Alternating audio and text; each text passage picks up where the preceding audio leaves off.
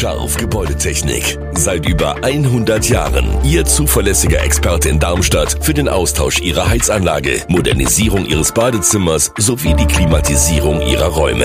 Erwarten Sie mehr von uns, als Sie es gewohnt sind. Scharf Gebäudetechnik.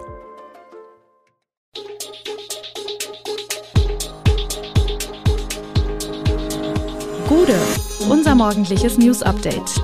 Das Wichtigste aus Südhessen für Sie im Überblick. Guten Morgen aus Darmstadt an diesem 15. Juni. Unterfinanzierung von Krankenhäusern in Darmstadt, Probleme mit Biberdämmen im Odenwaldkreis und immer mehr Leiharbeiter bei Opel. Das und mehr gibt es heute für Sie im Podcast.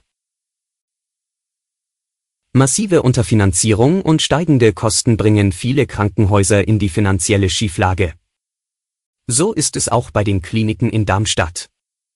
Die Deutsche Krankenhausgesellschaft ruft deshalb Alarmstufe Rot aus und fordert einen sofortigen Inflationsausgleich für Kliniken in Deutschland. Die steigenden Kosten bei Energie und Personal belasten die finanzielle Situation der Krankenhäuser. Das derzeitige Vergütungssystem reicht nicht aus, um die Kostensteigerungen zu decken. Die Unsicherheit über die Inhalte der geplanten Klinikreform verschärft die Situation zusätzlich. Die Geschäftsführer der Kliniken warnen vor negativen Auswirkungen auf die Versorgung, falls keine Hilfe kommt. Probleme bei ambulanten Mandel- und Polypenoperationen werden ebenfalls thematisiert. Ohne finanzielle Unterstützung steht die Zukunft der Krankenhäuser auf dem Spiel. Heute berichten wir über die Bewohner des Odenwälder Ortes Oberkinzig, die sich von den Behörden im Stich gelassen fühlen.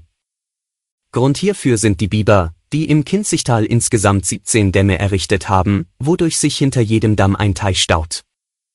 Diese Wasserlandschaft droht nun bei Starkregen die Bebauung zu überschwemmen. Ein Biberdamm ist bereits gebrochen und hat große Wassermassen freigesetzt, aber glücklicherweise lag dieser Damm unterhalb der Mühle. Die Anwohner befürchten jedoch, dass bei einem Bruch eines Dammes oberhalb der Mühle, das von Bibern angesammelte Holz den Durchlass der Mühlenbrücke verstopft und die Wassermassen an der Brücke vorbei in die Mühle leiten würde.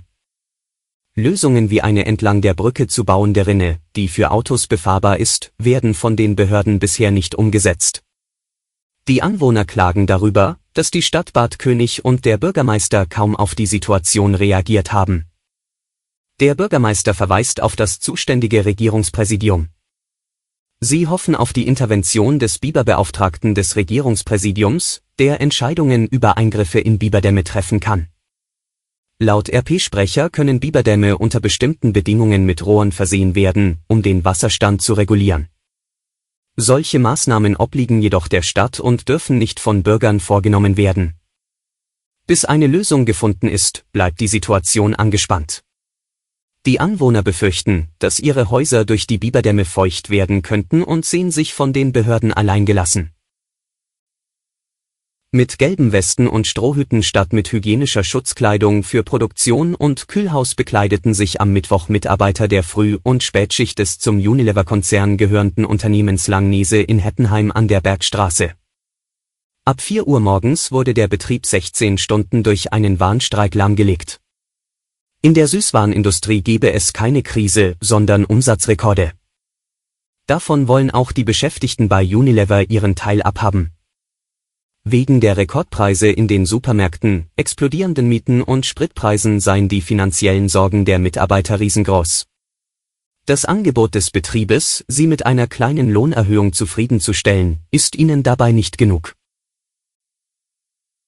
Wir haben Neuigkeiten aus Großumstadt. Die Stadt hat eine Zweitwohnungssteuer eingeführt, die jedoch nur weniger als 0,4 Prozent der Einwohner betrifft. Der Beschluss zur Einführung der Steuer wurde fast einstimmig gefasst, wobei eine Überprüfung in zwei Jahren geplant ist. Seit der Ankündigung haben über die Hälfte der 711 Bürger, die einen Zweitwohnsitz in Großumstadt gemeldet hatten, diesen bereits abgemeldet. Bürgermeister René Kirch sieht in der neuen Steuer ein Mittel, um mehr Einnahmen für die Stadt zu generieren und dabei Gerechtigkeit herzustellen, da die Infrastruktur der Stadt auch den Bürgern mit Zweitwohnsitz zur Verfügung steht. Ausnahmen gelten für Kinder und Jugendliche sowie in bestimmten Fällen für Pflegebedürftige. Die erwarteten Einnahmen belaufen sich auf etwa 43.000 Euro nach Abzug der Personalkosten für die Erhebung der Steuer. Obwohl diese Summe überschaubar bleibt, ist sie ein wichtiger Schritt, da Großumstadt nach neuen Einnahmequellen sucht. Am Mittwoch sind in der Region die allermeisten Apotheken geschlossen geblieben. Grund war ein bundesweiter Protesttag, bei dem die Apotheken auch in der Region ihren Forderungen Nachdruck verliehen.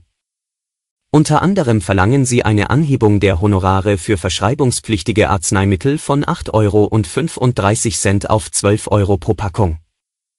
Einzelne Apotheken boten am Protesttag einen Notdienst an, um eine Grundversorgung mit Medikamenten sicherzustellen. Teilweise bildeten sich vor den Schaltern lange Warteschlangen. Viele der Kunden reagierten mit Verständnis auf den Ausstand der Apotheker, andere zeigten sich verärgert. Holger Seifert, Vorsitzender des Hessischen Apothekerverbandes, kündigte bei einer Kundgebung in Wiesbaden mit mehreren hundert Apothekenbeschäftigten an, dass weitere Protestaktionen folgen werden. Im Rüsselsheimer Opelwerk wird die Zahl die Leiharbeiter noch in dieser Woche die Schwelle von 50 Prozent übersteigen. Das sagt zumindest die Gewerkschaft IG Metall. Ihren Angaben zufolge werden nahezu jeden Tag würden in Rüsselsheim neue Leiharbeitnehmer eingestellt. Die Gewerkschaft kritisiert, dass diese Vorgehensweise nichts mehr mit dem Ausgleichen von Produktionsspitzen zu tun habe. Vielmehr gehe es darum, dauerhaft günstige Arbeitskräfte zu beschäftigen und das in einem Maß, das nach Ansicht von Experten deutlich über dem von anderen Autobauern liegt. Die Stimmung in der Belegschaft ist laut IG Metall entsprechend angespannt. Opel widerspricht diesen Angaben. Vielmehr hätten die Unternehmensangaben vom Januar dieses Jahres weiter Gültigkeit. Seinerzeit nannte ein Opel-Sprecher eine dreistellige Zahl von Stellen, die man im Rüsselsheimer Werk temporär, also mit Leiharbeitern, besetze. Alle Infos zu diesen Themen und noch viel mehr finden Sie stets aktuell auf www.echo-online.de. Gute Südhessen ist eine Produktion der VAM von Allgemeiner Zeitung, Wiesbadener Kurier, Echo Online und Mittelhessen.de.